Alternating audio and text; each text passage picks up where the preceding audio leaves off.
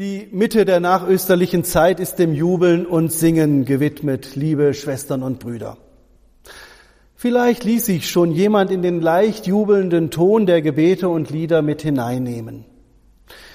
Die Einladung zum Jubel jedoch bietet beinahe ein kleines Kontrastprogramm zu all den depressiv missmutigen Stimmungen im dritten Corona-Lockdown seit März 2020. Denn so recht ist uns nicht zum Jubeln ums Herz. Trotz blühender Bäume und Sträucher, trotz lautstarken Vogelgezwitschers am frühen Morgen, trotz frühlingshafter Temperaturen und wärmender Sonnenstrahlen. Gewiss, die Grünen jubeln jetzt laut, denn sie kürten mit Annalena Baerbock zum ersten Mal in ihrer Geschichte eine eigene Kanzlerkandidatin. Und die Christdemokraten jubeln leise, denn ihre Suche nach einem Kanzlerkandidaten kam mit Armin Laschet ebenfalls zu einem Ende. Wer nach der Bundestagswahl im Herbst den Siegerjubel anstimmt, ist damit noch nicht vorweggenommen. Auch dem Menschen, von dem ein heutiger Predigtext erzählt, ist zunächst nicht zum Jubeln zumute. Dieser Mensch ist der Heidenapostel Paulus. Er befindet sich gerade auf seiner zweiten Missionsreise und hatte nach der Trennung von Barnabas mit Timotheus einen neuen, wertvollen Mitarbeiter gewonnen. In Troas hört er den einladenden Ruf nach Europa. So kommt er nach Philippi, erlebt dort die Bekehrung der Lydia und landet nach einem Exorzismus mit Silas im Gefängnis. Ein nächtliches Gotteslob bewirkt die Freilassung der beiden. Nach einem konfliktreichen Aufenthalt in Thessalonich und einer Kurzvisite in Beröa erreicht er Athen. Damals hatte Athen viel von seiner Weltgeltung verloren. Es war nicht mehr die weltbeherrschende Hauptstadt, sondern eine mittelmäßige Kleinstadt mit 5000 Einwohnern. Aber Athen zehrte von seinem Ruf als Hauptstadt der Philosophen, Weisheitsfreunde. Athen war noch eine Hauptstadt des Geistes und der Religiosität. Das erlebte auch Paulus. Nachdem er die jüdische Synagogengemeinde besucht hatte, machte er einen Stadtrundgang, sprach auf dem Markt mit den Menschen, trug so seinen Glauben zu Markte. Einige reagierten ablehnend oder spöttisch, andere wollten mehr von ihm hören. So führten sie ihn an einen ruhigeren Ort, den Areopag. Hier führte man eigentlich Gerichtsverhandlungen. Aber man konnte dort auch in Ruhe über Religion und Glaube sprechen. Das tat Paulus in seiner berühmt gewordenen Rede, die als schriftstellerisch rhetorisches Glanzstück angesehen wird. Sie ist ein Musterbeispiel für eine missionarisch anknüpfende Rede, allerdings mit mäßigem Erfolg. Dennoch darf ich mich von dieser Rede auch heute noch ansprechen lassen. Hört also auf Apostelgeschichte 17 ab Vers 22.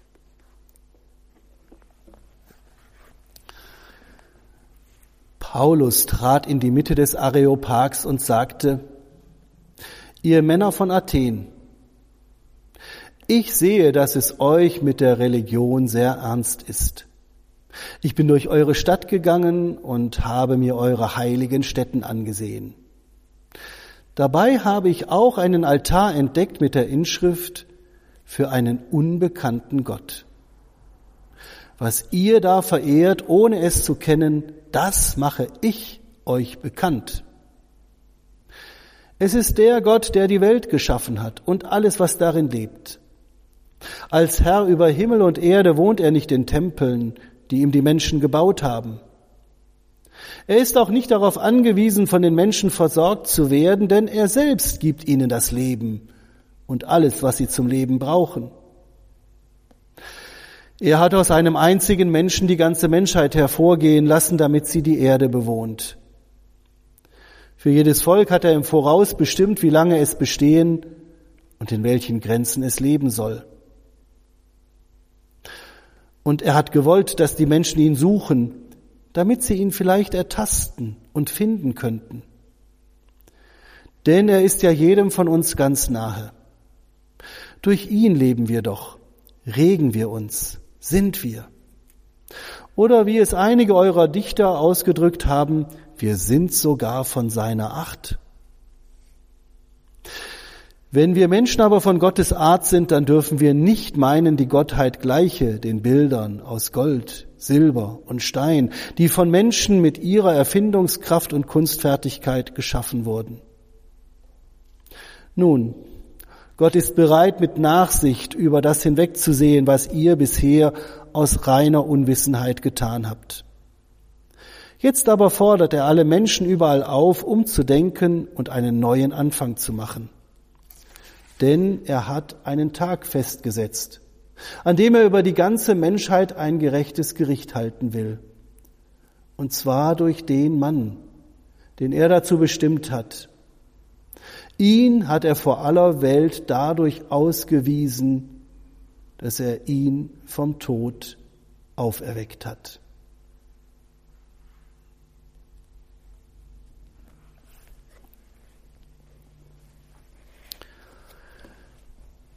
Dieser Bericht des Lukas zeigt auf, was geschieht, wenn Religion dem Sog des Glaubens erliegt. Dieser Bericht zeigt auf, was geschieht, wenn Religion dem Sog des Glaubens erliegt. Mein heutiger Themensatz will diesem Sog folgen. Dabei wird mich dieser Sog nicht töten, sondern zu einem verändert neuen Leben führen. Zunächst das erste Stichwort. Religion. Religion, was ist das? Während seiner Sightseeing-Tour in Athen stellt Paulus fest, dass die Athener überaus religiöse, vielleicht sogar abergläubische Menschen sind. Die Stadt ist voll von unterschiedlichsten Altären, Standbildern, Kapellen und Tempeln, die alle irgendwelchen bekannten, kleinen und großen Bewohnern des Götterhimmels gewidmet waren. Je nachdem, welchen Rang die Gottheit bekleidete und was man von ihr erwartete, waren auch die Anbetungsorte gestaltet. Paulus war sehr beeindruckt. Athen, die Hauptstadt des Geistes und der Religion. Doch wie das bei der Religion so ist, der Mensch fühlt sich oft den unberechenbaren Launen der Götter ausgesetzt. Und man war sich auch nie sicher, ob man wirklich allen Göttern einen Anbetungsort errichtet und gewidmet hat. Darum gingen die Athener auf Nummer sicher. Sie errichteten einen weiteren Anbetungsort und widmeten diesen den unbekannten Gott. Viel setzt der religiöse Mensch ein, um sich die Götter gefügig zu machen. Liebevoll gestalten sie ihre Orte. Oft verwenden sie kostbarste Materialien, Gold, Silber, Marmor. Die Herstellung von Götterskulpturen war ein einträgliches Geschäft. Das würde Paulus noch in Ephesus erleben, als er sich mit den Herstellern von Diana, von Artemis-Figuren anlegte. Oft wurden die Statuen sogar schön bekleidet, regelmäßig gebadet bestens gepflegt. Doch wichtig war und blieb, Religion ist Sache, Aufgabe des Menschen. Er muss die Beziehung zur Gottheit pflegen und bewusst gestalten. Gelingt all dies, hofft der religiös-musikalische auf ein wohlklingendes Leben ohne bösartiges Göttergrollen. Auch deshalb widmeten die Athener jenem unbekannten Gott einen Altar. Das sollte ihn schon im Vorhinein gnädiger, umgänglicher stimmen. Für Paulus ist dieser Altar nur ein Anknüpfungspunkt dafür, um nun seine Botschaft vom Sog des Glaubens, vom Sog des Evangeliums loszuwerden. Und dieser Sog wird immer enger, persönlicher. Da spricht Paulus zunächst von dem Gott, der alles geschaffen hat, den Kosmos und alles, was sich in ihm befindet, sogar Himmel und Erde. Dabei bleibt es nicht. Dieser Gott ist nicht nur ein großartiger Handwerker, sondern auch ein überaus großzügiger Beleber, denn er gibt Leben, Geist und alles andere. Das bedeutet schon jetzt, nicht Gott gehört zur Welt, sondern die Welt gehört zu Gott. So verstärkt sich dann der Sog des Glaubens. Er kommt mir persönlich nahe. Denn nun geht es um mich als sein Geschöpf. Das gesamte Menschengeschlecht entwickelte Gott aus einem einzigen Menschen heraus. Dem Menschen zuliebe entwarf Gott auf der Erde lebenswerte Räume und stimmige Jahreszeiten. In dieser auf den Menschen, auf mich zugeschnittenen Erde erhalte ich meine Bestimmung. Ich darf, ich soll Gott suchen. Doch das sollte mir nicht schwerfallen, denn Gott ist seinem wichtigsten Geschöpf unüberbietbar nahe. In diesem Gott bewege ich mich, lebe und bin ich. Deshalb, so Paulus, ist es dumm und töricht, wenn ich diesem Gott irgendetwas schenken oder zurückerstatten wollte. Wer so denkt, begibt sich wieder auf den törichten Weg der Religion und übersieht, beachtet Gott nicht. Dass ich Gott nichts schenken muss, hängt damit zusammen, dass diesem Gott ja schon alles gehört. Das ist die Grundlage einer glaubenden Gottesbeziehung. Gott gehört alles und so gehöre auch ich ihm vollständig. Ich gehöre keinem anderen Menschen. Ich gehöre nicht einmal mir selbst. Wer diesen Satz an sich heran und in sein Herz hineinlässt, ist auf dem besten Weg, dem Sog des Evangeliums zu erliegen. Dieser nahe Gott tut noch mehr. Er bringt sich bei seinen Lieblingsgeschöpfen, die alle einzeln Gedanken seiner unendlichen Gedankenfülle sind.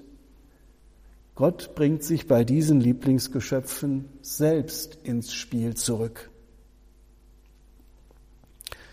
Hierzu gebraucht er jene Menschen, die seine Nähe bereits spüren und als seine Botinnen und Boten unterwegs sind. So versteht sich Paulus und so sind auch wir als glaubende Menschen bei unseren Mitmenschen unterwegs. In der eigenen Familie, der Nachbarschaft, am Arbeitsplatz, in der Freizeit. Wir laden ein zur Umkehr, zu einem neuen Leben in der hautengen Gemeinschaft mit Gott. Vor Jahren warnten Autoaufkleber vor zu dichtem Auffahren mit Gott ist dir näher als du meiner Stoßstange. Das wäre jenem Paulus in Athen nicht genug, wenn er vom Sog des Glaubens spricht. Für Paulus ist klar, Gott umgibt mich hauteng von allen Seiten. Diesem Gott gehöre ich mit Haut und Haar. Wie nah Gott uns kommen will, verdeutlichte die Menschwerdung jenes einen seines Sohnes Jesus Christus. Diesen einen zeigte Gott der Welt, ließ ihn für alle Menschen sterben und erweckte ihn aus den Toten. Diese Christusverkündung auf dem Areopag gehört zu den kürzesten und konzentriertesten Texten christlicher Theologie. Lest es ruhig einmal nach, diese anderthalb Verse. Das ist nicht nur leicht verstehbar,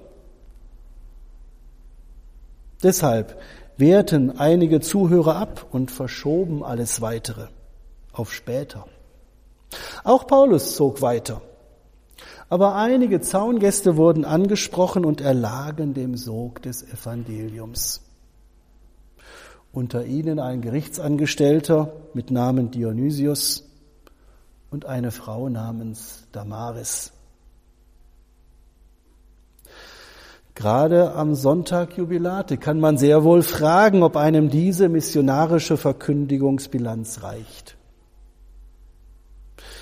Braucht es zum Jubeln nicht größere Zahlen, beeindruckendere Ergebnisse? Mich überzeugt jenes behutsame Bekenntnis des Paulus mehr als die dröhnende Botschaft manch anderer Evangelisten. Und mich berührt jenes dezente Jubilate in Athen mehr als ein vollmundiges Halleluja an anderen Orten. Denn so dezent und behutsam bringt mich der Heidenapostel in den Sog des Evangeliums. Amen.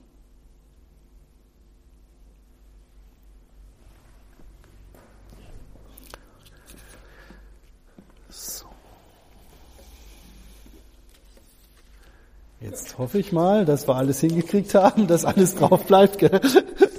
und wir jetzt nicht wieder irgendwelche Bedienfehler hier machen. So, jetzt gucke ich mal, dass ich dir das mal gleich übergebe.